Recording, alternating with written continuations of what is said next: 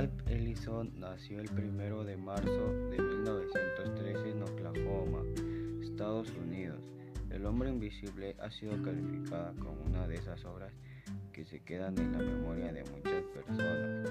Quienes hayan leído esta obra literaria es una expresión modesta del alcance del pensamiento de este destacado pensador y filósofo. El hombre invisible trata de las relaciones de diferencia racial en Estados Unidos. En el siglo XX, esta expone la obstinación de la sociedad blanca americana e ignorar a los ciudadanos negros. La novela, una de las primeras obras que aborda los problemas raciales.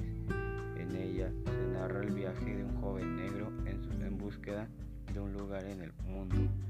Ellison emplea un lenguaje rico y enérgico describir la experiencia en toda su vitalidad.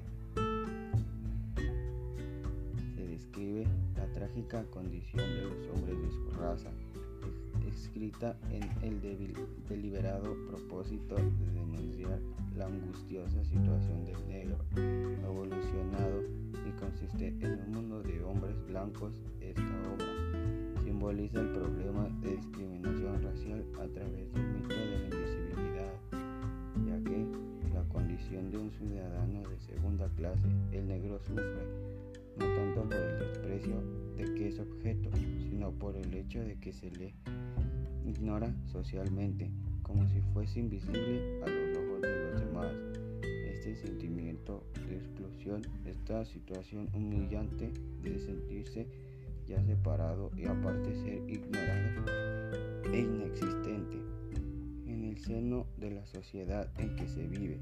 Se trata de un muchacho negro que relata la primera persona la historia de su propia vida y cuya condición del hombre sin nombre y en sus intentos desesperados por hacerse visible en un mundo que se niega a verlo.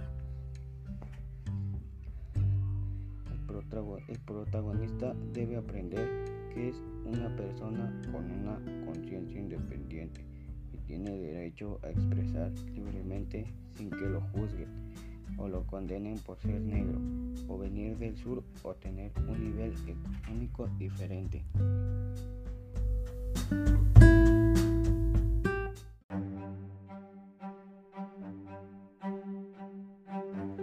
Un virus que llegó para quedarse.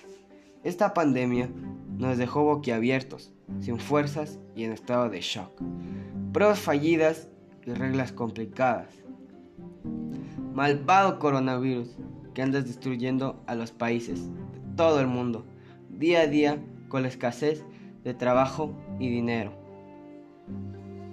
Eres un virus infernal que ha matado a tanta gente. Eres peor que el veneno de una serpiente. Encerrados en las casas, como unos delincuentes, con el miedo en nuestra cara, todo el daño que tú causaste. Un gobierno insuficiente. Los doctores llegan a la peor conclusión, un virus incontrolable. El tiempo pasa y la pandemia se queda con sabor a muerte.